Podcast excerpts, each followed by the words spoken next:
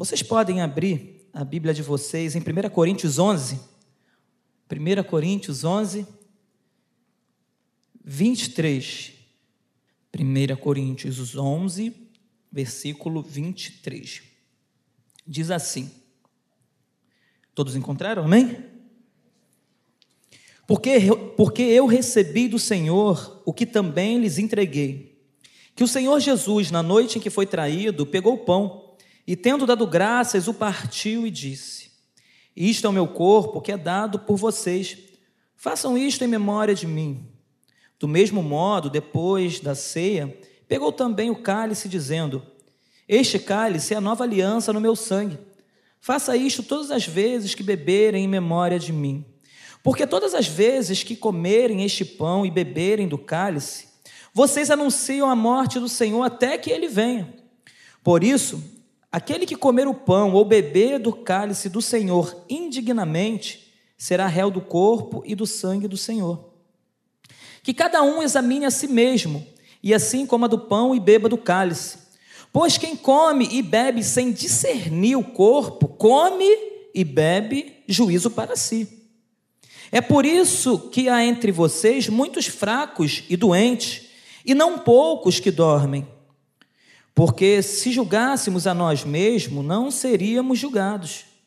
Mas quando julgados, somos disciplinados pelo Senhor para, para não sermos condenados com o mundo. Assim, meus irmãos, quando vocês se reunirem para comer, esperem uns pelos outros. Se alguém tem fome, que coma em casa, a fim de que vocês não se reúnam para juízo. Até aqui. A pastora orou e eu gostaria de trazer aquilo que o Senhor colocou em meu coração para minha vida e para a sua vida. Paulo aqui, Paulo está falando à igreja de Corinto, né? Uma igreja difícil, uma igreja complicada, uma igreja que estava com alguns problemas. E Paulo ele inicia essa carta instruindo a respeito de algumas questões. Ele fala, como a gente acabou de ler aqui, a respeito da celebração da ceia do Senhor, os limites da liberdade cristã.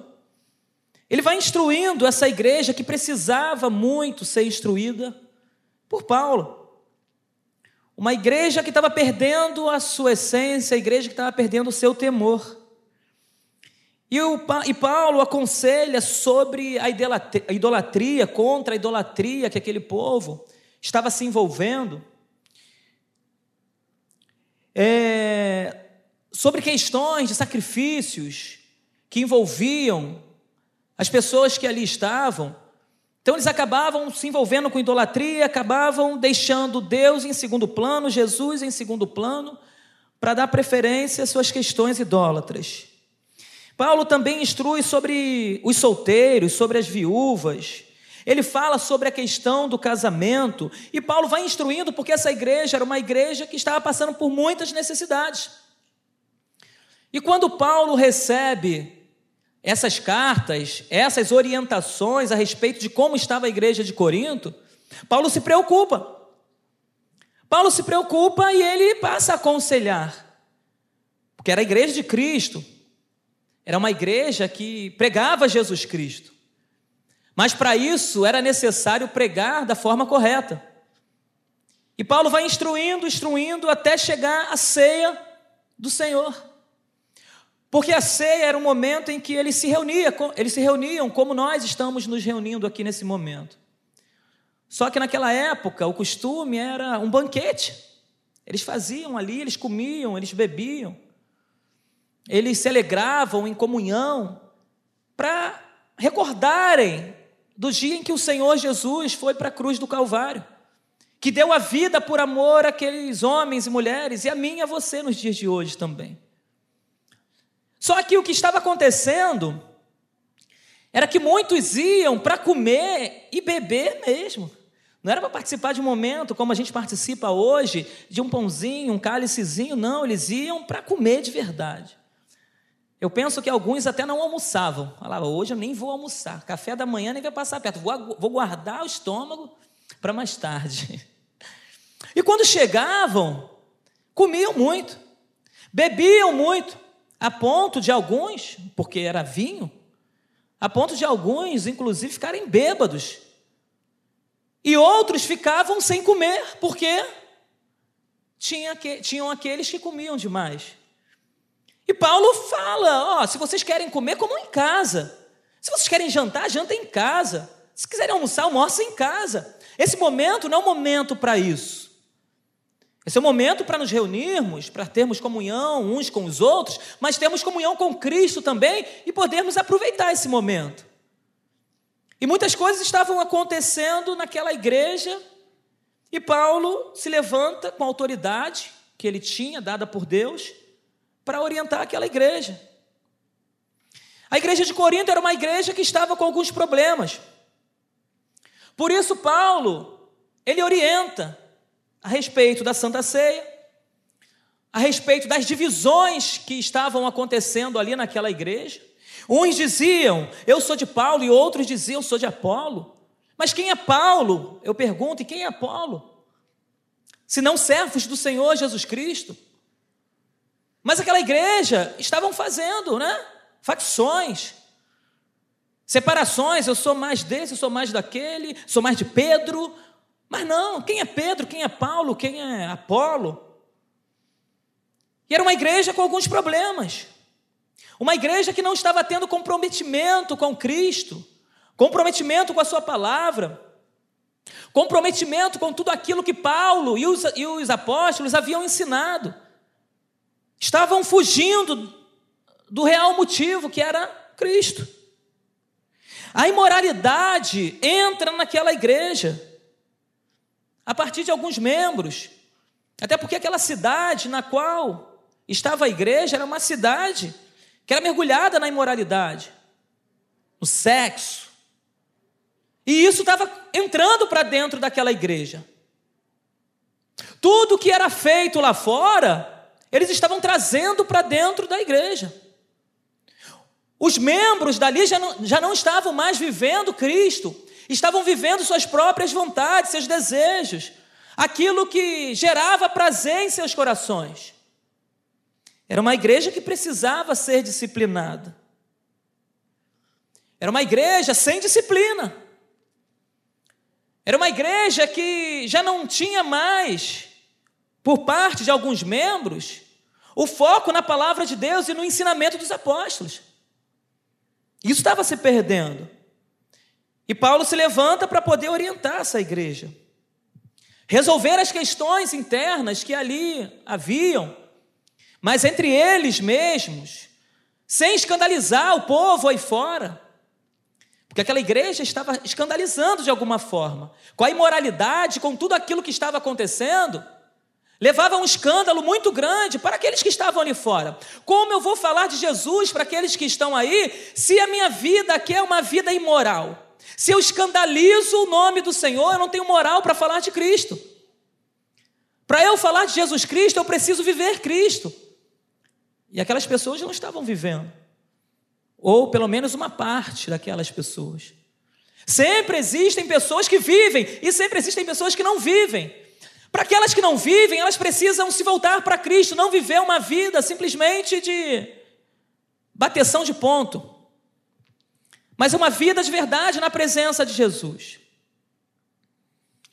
E eu vou falar algumas coisas daqui a pouco sobre o que é a ceia, ou o que a ceia representa, e o que não é a ceia do Senhor, ou o que a ceia não representa. Porque nos dias de hoje também, as pessoas estão relativizando o momento da ceia, o momento do culto, o momento da adoração ao Senhor. E não é isso que o Senhor Jesus Cristo quer que façamos. E aquela igreja era uma igreja que estava mergulhada no pecado sexual. Espírito de divisão dentro daquela igreja. Isso talvez não aconteça nos dias de hoje, será? Facções, divisões, intrigas, imoralidade.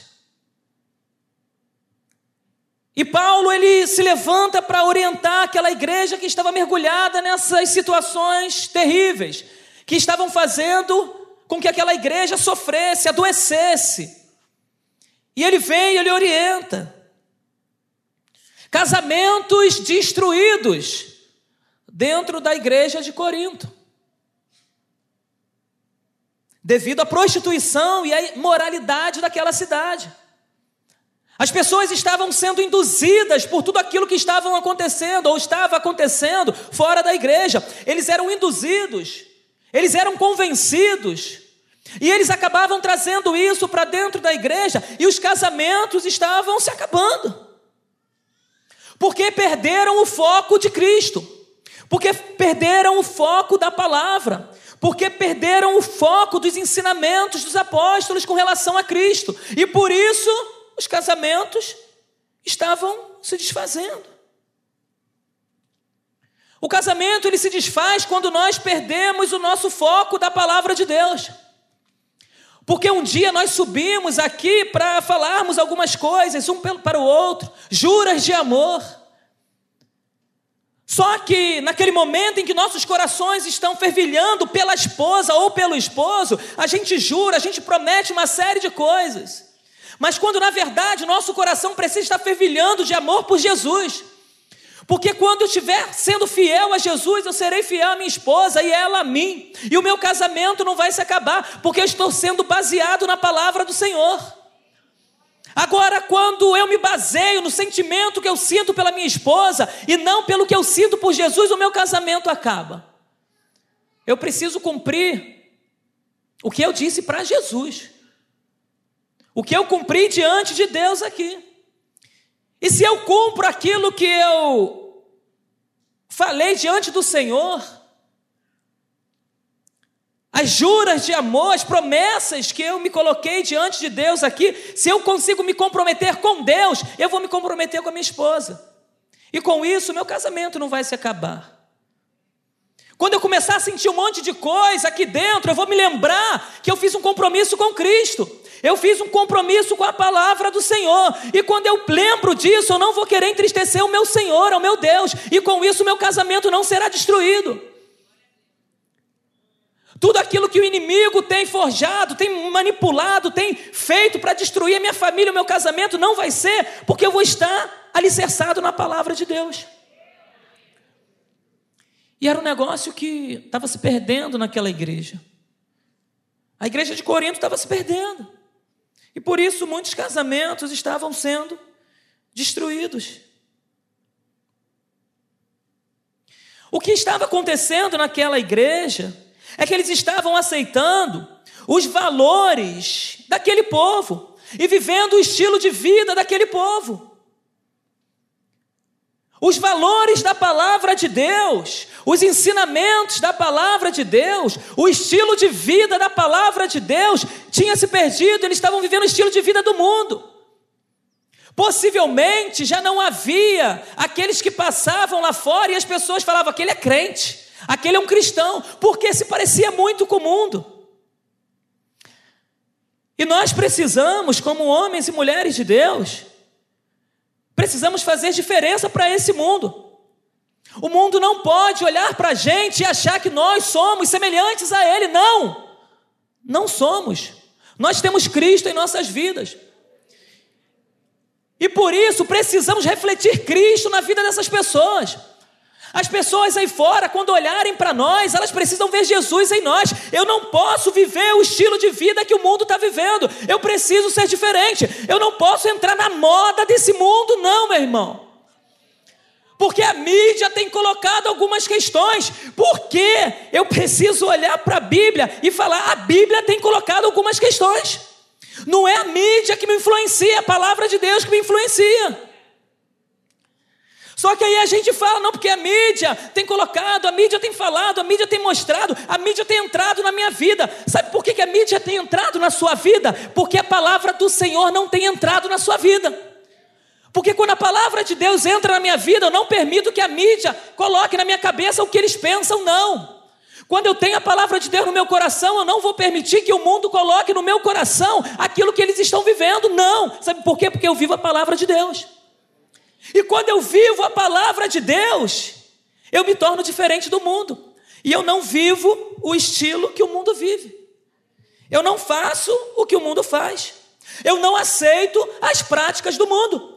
Eu vou buscar ser diferente. Eu vou buscar ser diferente. Mas aquela igreja estava vivendo assim um estilo de vida do mundo, pelo menos por parte de alguns irmãos. Valores que não estavam condizentes com a palavra do Senhor, com aquilo que tinha sido ensinado.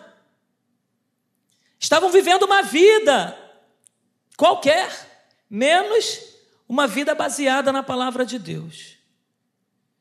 E Paulo vai orientando, falando da fé desses homens que precisavam é, ser fortalecidas. As pessoas daquela igreja se tornaram indiferentes à imoralidade. Indiferente. Ah, tá tudo bem. Ah, tá tudo tranquilo, isso não tem problema não. Ouvir isso e ouvir aquilo, não tem problema andar com pessoas assim ou não, não tem problema. Eu preciso saber o que eu ouço, eu preciso saber com quem eu ando, se essa pessoa vai me aproximar de Deus ou não, se o que eu tenho ouvido vai me aproximar de Deus ou não. Eu não posso me envolver com o mundo a ponto do mundo me contaminar. Meu irmão, você vai, você trabalha, você estuda, você vai lidar com uma série de pessoas. Só que você não pode começar a se parecer com essas pessoas. Essas pessoas precisam passar a se parecer com você. Elas precisam, elas precisam olhar para você e começar a, a, desejar ser como você, porque você tem o, o de melhor que esse mundo não tem. Você tem Cristo. E porque você tem Cristo, as pessoas precisam olhar para você e desejar ter esse Deus que você serve. Você não pode se. Como a igreja de Corinto, você não pode achar que a imoralidade, que o que está sendo falado aí fora, pregado aí fora, as danças, as músicas e tudo, é ah, indiferente para mim, é tranquilo. Eu canto, mas não me contamino. Eu danço, mas não me contamino. Meu irmão, você está sendo se, é, se, é, você está se contaminando e você não está percebendo. Isso está entrando na sua vida e você não está percebendo. Foi o que aconteceu com aquela igreja. As coisas foram acontecendo. Eles foram se contaminando. Foram se contaminando, foram andando com pessoas que não queriam nada com Cristo. A ponto de alguém começar a escrever algumas cartas. Paulo, a igreja está tá indo, tá, tá, tá, tá, com dificuldade. A igreja está, tá, os membros estão se envolvendo com coisas ilícitas. É, os casamentos estão se acabando. Paulo, por favor, vem aqui. Paulo, por favor, mande uma carta. Por favor, instrui esse povo, Paulo. Tá difícil, porque começou de pouco, não começou grande. Foi começando devagar. E nós precisamos aprender isso, para que a gente não venha cometer os erros que essa igreja cometeu. Achar que tudo é normal. Achar que tudo está tranquilo. Passar a usar as roupas que o mundo usa e achar que está tá de boa. Passar a sensualizar-se achar que está tranquilo. Não, é só uma roupa. É só um, um estilo. É só uma, um decote. É só uma camisetinha que mostra meus músculos. É só uma calça que é o estilo da fulana aí de fora, que mostra minhas pernas. Eu lembro que antigamente, para o homem ver o joelho da menina era difícil. Né? Hoje, vê quase só Jesus. É, você sabe. Mas está indiferente, está normal, está tranquilo.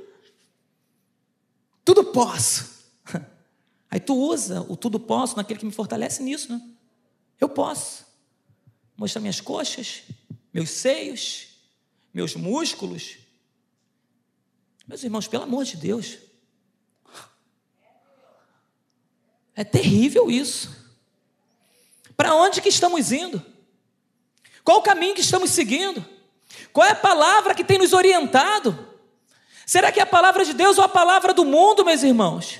Precisamos tomar cuidado com isso, não achar que isso é normal. Para mim, para você, isso não é normal. Nós precisamos estar atentos a isso. Mas na igreja eu estou todo coberto, mas lá fora como é que você está? Você tem que viver na igreja, lá fora o que você vive aqui dentro. Não é chegar dentro da igreja e se cobrir para dizer que na igreja você está bem, mas diante de Deus, como é que você está, meu irmão?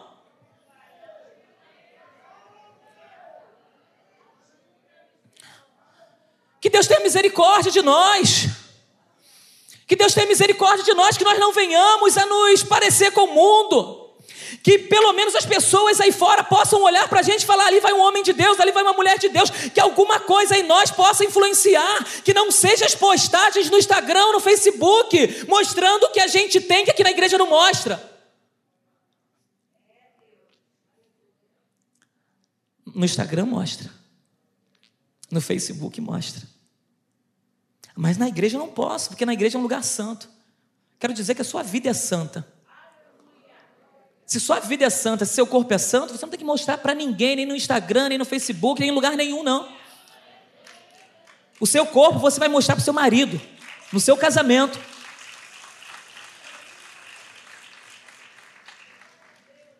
E você, marido, vai mostrar para sua esposa, no seu casamento. E Paulo continua orientando aquela igreja. Eles não se preocupavam mais com a ceia do Senhor. As pessoas não pensavam mais em confessar seus pecados diante do Senhor. Não tinha mais isso. Confessar os pecados. Não, vou para ceia, vou de qualquer jeito. Vou lá para bater meu ponto, vou lá para poder dizer para o pessoal que eu estou lá de boa. Não tinha mais essa questão, examine-se, pois, o homem a si mesmo. Aí Paulo fala: examine-se, pois, o homem a si mesmo, depois coma do pão e beba do cálice. Mas primeiro precisa ter um autoexame, não vai de qualquer jeito. Mas a galera estava indo mais para beber e para comer. Não queriam mais nem ter relacionamento com as pessoas, se relacionar, pastora. Não queriam mais ter comunhão, queria comer e beber ficar embriagados. Mas comunhão com Deus e com os irmãos já não queriam mais. Não, não havia mais essa preocupação. Banalizaram o momento tão especial, que é o momento da ceia do Senhor, que estamos reunidos aqui nos recordando do dia em que ele morreu, mas que ele ressuscitou e um dia ele voltará. Estamos aqui para isso, e a ceia do Senhor era para isso, para recordar de como aconteceu, do sacrifício da cruz.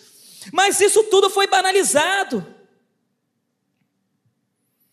A ceia do Senhor na igreja de Corinto se tornou uma ocasião para comerem e beberem excessivamente, enquanto outras pessoas ficavam sem comer e sem beber, por causa de alguns que comiam demais e outros bebiam demais. Não havia uma atitude atenciosa de compartilhar, de dividir como no início da igreja, que tudo era compartilhado, tudo era dividido, era o pão de casa em casa, era sentar, conversar, tomar um cafezinho e estar tá falando de Jesus. Meu irmão, se na sua roda de conversa não tem Jesus, tem alguma coisa errada. Se você fala de futebol, se você fala de mulher, se você fala de televisão, se você fala de novela, se você fala de Big Brother e esquece de falar de Jesus, tem alguma coisa errada com você. Não é possível. Na nossa roda de conversa, precisa começar com um certo assunto. E, e, se, se não tiver Jesus nesse assunto, tem que ser inserido Jesus nesse assunto. Na nossa roda de conversa tem que ter Jesus. Às vezes a gente está lá conversando e tudo, alguma coisa que não tem nada a ver, né? A gente está falando sobre alguns assuntos que aconteceu na vida, só que quando a gente se depara, a gente está falando de Jesus. A gente está falando de Jesus e de Jesus, e daqui a pouco as horas passam e a gente está falando de Jesus, da obra do Senhor, daquilo que o Senhor tem feito, daquilo que Ele pode fazer e tal. É isso que a gente precisa fazer. A nossa vida precisa ser assim. Precisa começar em Jesus e terminar em Jesus. Na nossa roda de conversa é assim, é claro. Eu vou bater um papo com meus amigos e tal, vou ali falar e tal, de alguma coisa, ou de um futebol, de um time que perdeu, e legal, vou falar. Mas só que não precisa ser só isso, a gente precisa estar ali, mas daqui a pouco tem que ter Jesus nesse negócio. Jesus precisa ser o centro, como a gente canta aqui. Jesus precisa ser o centro de tudo que há.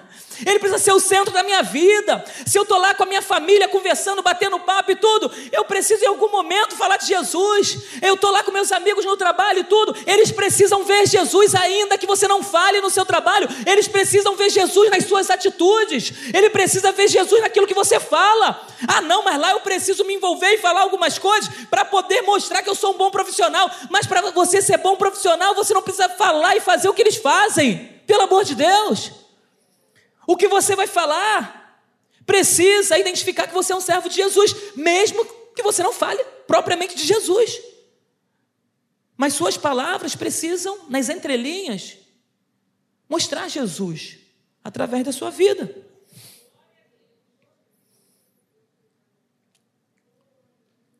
Aleluia.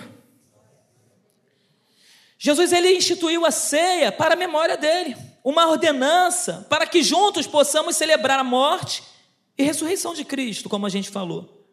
Celebrando a libertação da escravidão do pecado por meio da morte de Cristo Jesus.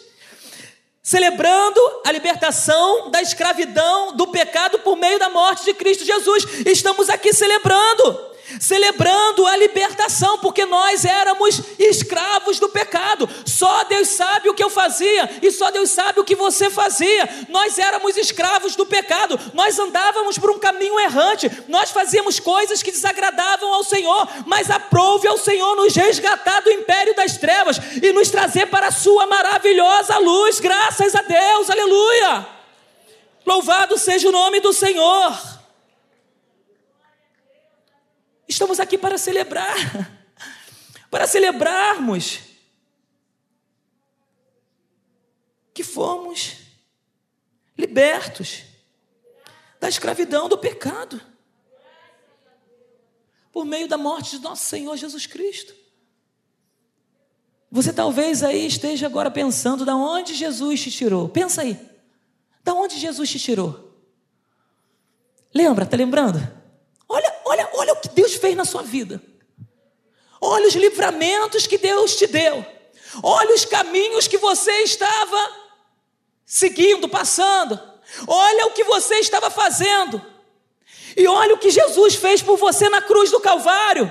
Ele fez isso para te libertar dessa escravidão, desse vício maligno. Ele morreu para poder te libertar da prostituição, da bebedice. Ele te libertou para. Ele, morreu para te libertar da, do cigarro, da maconha, da cocaína. Ele morreu para te libertar do pecado. Hoje você não é mais escravo dessa, dessa praga, desse pecado, disso que um dia você fez. Não. Aleluia. Hoje você é livre em Cristo Jesus mas livre não para fazer suas vontades, livre para fazer a vontade de Deus, se cumprir na sua vida. Antes você fazia coisas que não eram boas, perfeitas nem agradáveis, porque eram suas vontades. Hoje, nós fazemos a boa, perfeita e agradável vontade de Deus, porque Jesus Cristo entrou na nossa vida. E a gente não pode mudar isso. A gente precisa fazer com que isso permaneça. Que a vontade do Senhor continue sendo prevalecida na nossa vida dia após dia. Para que isso não venha nos impedir, para que isso não faça com que voltemos a sermos escravos do pecado. Você foi liberto do pecado, dessa praga que te segurava, que te prendia. Não permita que isso volte novamente a te prender. Não permita que você vire escravo do pecado novamente. Você já foi liberto pela morte de Jesus Cristo na cruz. E nós estamos aqui celebrando a morte de Cristo e Sua ressurreição, por amor a mim e a você. Para que possamos continuar firmes e constantes, olhando para Jesus, nosso Senhor e Salvador porque certamente ele virá e não tardará. Jesus Cristo voltará. Essa é a nossa esperança. E por isso precisamos, como Paulo ensinou aquela igreja, nós aqui precisamos estar firmes com o Senhor, constantes, olhando para Jesus. Que não venhamos a perder o foco daquilo que a palavra de Deus nos ensina. Que possamos nos parecer com crentes com homem de Deus, com mulher de Deus, Que da nossa boca venha jorrar palavras de vida, palavras de bênção, palavras que edificam. Que da nossa boca saiam bênçãos, meus irmãos. Que da nossa boca não venha sair aquilo que o mundo está saindo. Eu não posso aprender aquilo que o mundo está ensinando e, e, começar a falar aquilo que o mundo ensina. Não, eu preciso falar aquilo que a Bíblia nos ensina a fazer. Eu preciso anunciar a palavra de Deus. É isso que a igreja de Cristo precisa fazer. Aleluia! Só que a igreja de Jesus tem andado por caminhos tão difíceis, tão terríveis que às vezes ela passa a se parecer muito com a igreja de Coríntios. Jesus institui a ceia para a memória dele, que é uma ordenança. Nós somos libertos da escravidão por meio da morte do Senhor Jesus Cristo. E Jesus diz: Essa é a nova aliança no meu sangue. Que aliança é essa? Na antiga aliança, lá no Antigo Testamento, as pessoas só podiam aproximar-se de Deus através de um sacerdote. O sacerdote pegava os, pegava, pegava os pecados e levavam até o Santo dos Santos e colocavam diante do Senhor e pedia perdão pelo pecado daquela, daquele povo. Só que a nova aliança não necessita mais de sacerdotes, aleluia. A nossa aliança não precisa de um, de, de, um, de um mediador, de um homem de carne como eu e você para levar nossos pecados, não. A nova aliança, ela diz que para nós nos aproximarmos de, aproximarmos de Deus, não é mais através de um sacerdote, é através do sangue de Cristo. É através de Jesus Cristo. Sabe por quê? porque o véu se rasgou. Nós não tínhamos acesso ao Senhor. Mas quando aquele véu se rasga, quando Jesus é crucificado e aquele véu se rasga, não há mais sacerdote necessário para poder levar os nossos pecados diante de Deus. Hoje nós temos um mediador chamado Cristo Jesus. É Ele quem nós precisamos clamar, pedir, é suplicar, porque Ele é o nosso mediador. Não há mais mediador, homem, carnal, pecador. Hoje é o mediador santo e o nome dele é Jesus. É o nosso Salvador. E através de Cristo nós podemos achegarmos a Deus, meus irmãos, através do sangue derramado na cruz do Calvário. Não, mais, não há mais um homem, não é necessário que você peça a alguém, entidade, santo, homem, não. É só você clamar em nome de Jesus. Você vai clamar em nome de Jesus, porque não há outro mediador entre Deus e o homem, é só Jesus Cristo. E o próprio Jesus Cristo diz: Eu sou o caminho, a verdade e a vida. Ninguém vem ao Pai, vem ao Pai a não ser por mim. Ninguém vem ao Pai a não ser por mim. Então você, meu irmão, você não precisa clamar, pedir a nenhum outro Deus, até porque o único Deus é o nosso Senhor. Não adianta você pedir a ninguém, você precisa pedir a Jesus. Você precisa olhar para Jesus. Eu sou o caminho, a verdade e a vida. Ninguém vem ao Pai a não ser por mim, por Jesus. Então não adianta você pedir a ninguém, peça a Jesus. Hoje nós temos livre acesso ao Senhor através do sangue que foi derramado na cruz do Calvário. Então peça a Jesus, clame ao Senhor, você vai ver que vai valer a pena. Vai valer muito a pena, porque não há outro mediador entre os homens, só nosso Senhor Jesus Cristo. Ao comer o pão e beber o cálice, esse momento mostra que estamos relembrando da morte de Cristo e renovando nosso compromisso em servi-lo. Esse momento aqui, que estamos aqui passando em comunhão uns com os outros e com o Senhor, está dizendo que nós estamos também renovando nosso compromisso com Deus, nosso compromisso em servi-lo. Se talvez você tenha errado, tenha pecado, tenha andado por caminhos que tem entristecido ao Senhor, tem sido induzido ou tem sido convencido pelo mundo de que você está fazendo está certo, está legal, está bonitinho, está tranquilo, estou indo no caminho certo. Se você está fazendo algo que você sabe que não é bom, mas que você está indo junto com a galera, que você hoje você possa pensar um pouco, refletir sobre isso, pelos caminhos que você tem seguido. Será que esses caminhos que você tem seguido têm te aproximado de Deus ou te afastado de Deus? Mas é muito bom, pastor. Pô, os caminhos que eu tô, a galera que eu tô andando agora é top. Galera fera. Pô, tem que ver, a galera tem me aceitado. Lá no meu trabalho eu faço, eu falo, a galera gosta. Poxa, olha que eu não falo de Deus, não. Não é nem necessário falar de Deus para a galera gostar de mim. Então tem alguma coisa errada.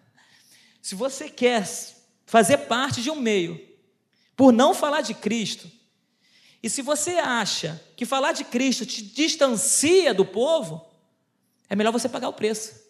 É melhor você falar de Cristo e andar distante dele, ou do que você não falar de Cristo e viver distante do Senhor. É melhor você andar distante deles por falar de Cristo do que andar próximo deles por não estar falando de Cristo. Porque se você estiver vivendo assim, você vai andar com eles, mas na eternidade, você vai continuar andando com eles. Na eternidade, você não vai andar com Cristo. Mas lá é muito bom. Lá é muito legal. Eu vou para lugares que eu nunca fui na minha vida. Vai para lugares que você nunca foi na sua vida. Vai com Cristo. Leva Cristo. Leva Cristo nisso. Ah, eu estou viajando, viaja com Cristo. Você não precisa fazer e falar o que eles fazem e falam, não. Você só precisa andar no centro da vontade de Deus, que Deus vai permitir que você vá para alguns lugares, sim. Mas é melhor andar em certos lugares com Cristo do que para lugares maravilhosos sem Cristo. Ah, mas tem sido muito bom. Tudo bem, é bom, mas a palavra de Deus diz que há, que há caminhos para homens que parecem bons, mas no final é caminho de morte, como a gente sempre fala. Ande com Cristo e satisfaça o desejo do coração de Jesus para a sua vida. Não faça para agradar ou para querer ser aceito naquele meio. Esteja onde você estiver para fazer diferença.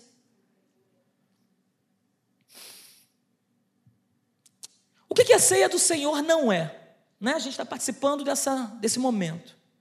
O que, que a ceia do Senhor não é? A ceia do Senhor não é um cartão que nós batemos que nós viemos aqui todo primeiro domingo do mês para batermos um ponto, né? Talvez você esteja doente, é, não pode por algumas questões, mas você não pode mesmo estar ao longo do mês, tudo bem.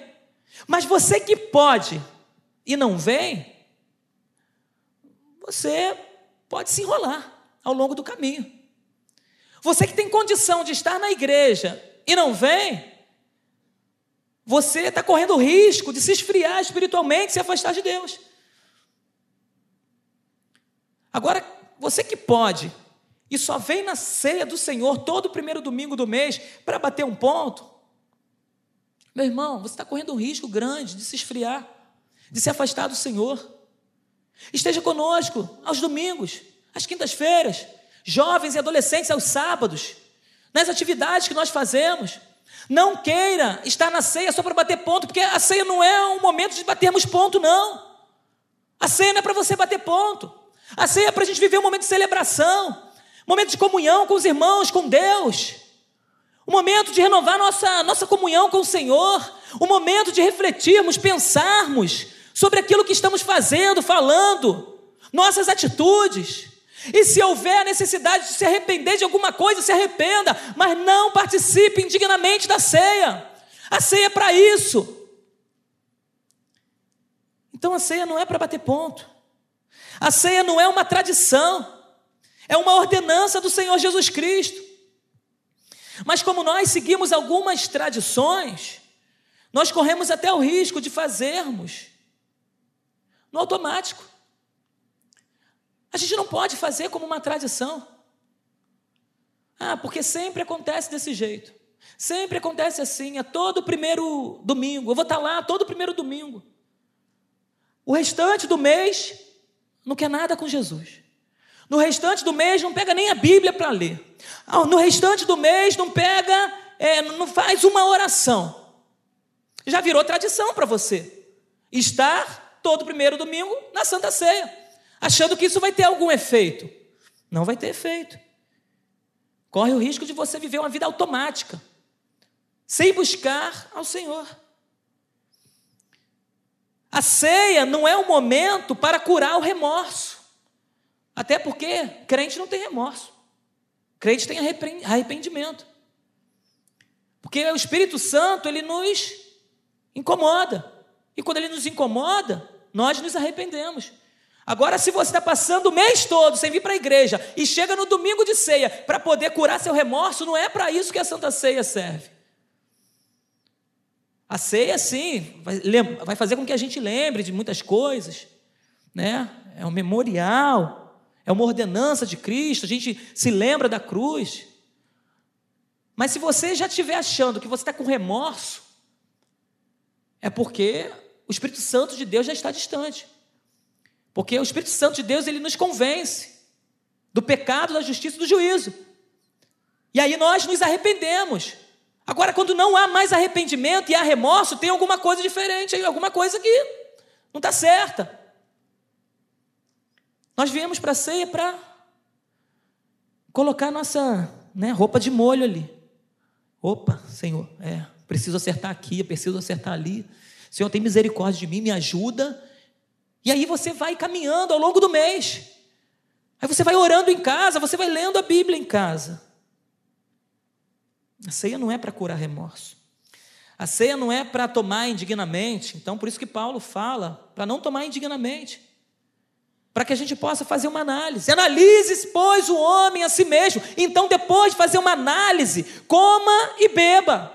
Mas faça uma análise. Não é para comer indignamente. Estou zoando, aloprando aí fora, fazendo um monte de coisa aí fora, aí chego na ceia do Senhor. Não, hoje eu vou aqui pedir perdão, mas amanhã volta a fazer tudo de novo. Não vai adiantar de nada. Continua indigno se você for continuar cometendo os mesmos erros. Ah, mas eu pedi perdão aqui e tudo, mas será que você pediu perdão de verdade? Ou você pediu perdão da boca para fora porque amanhã vai voltar a ser a mesma pessoa de anteontem? Ou de ontem?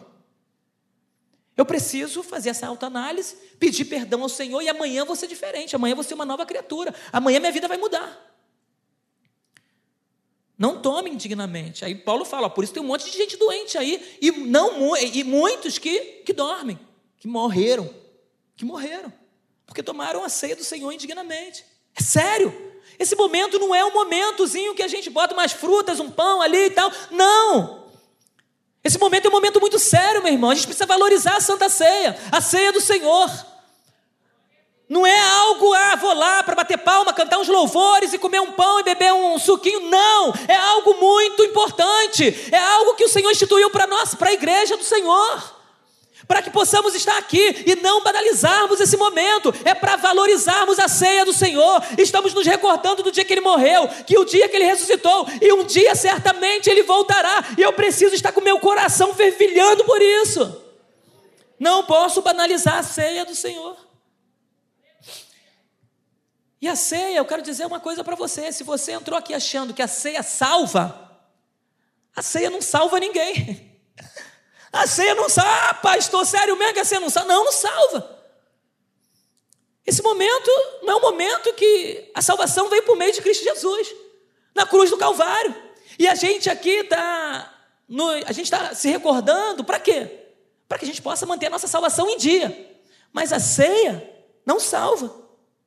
Olha o que Paulo diz aos Efésios. Pois vocês não são salvos, pois vocês são salvos pela graça. Não é pela ceia. É pela graça. Por meio de quê?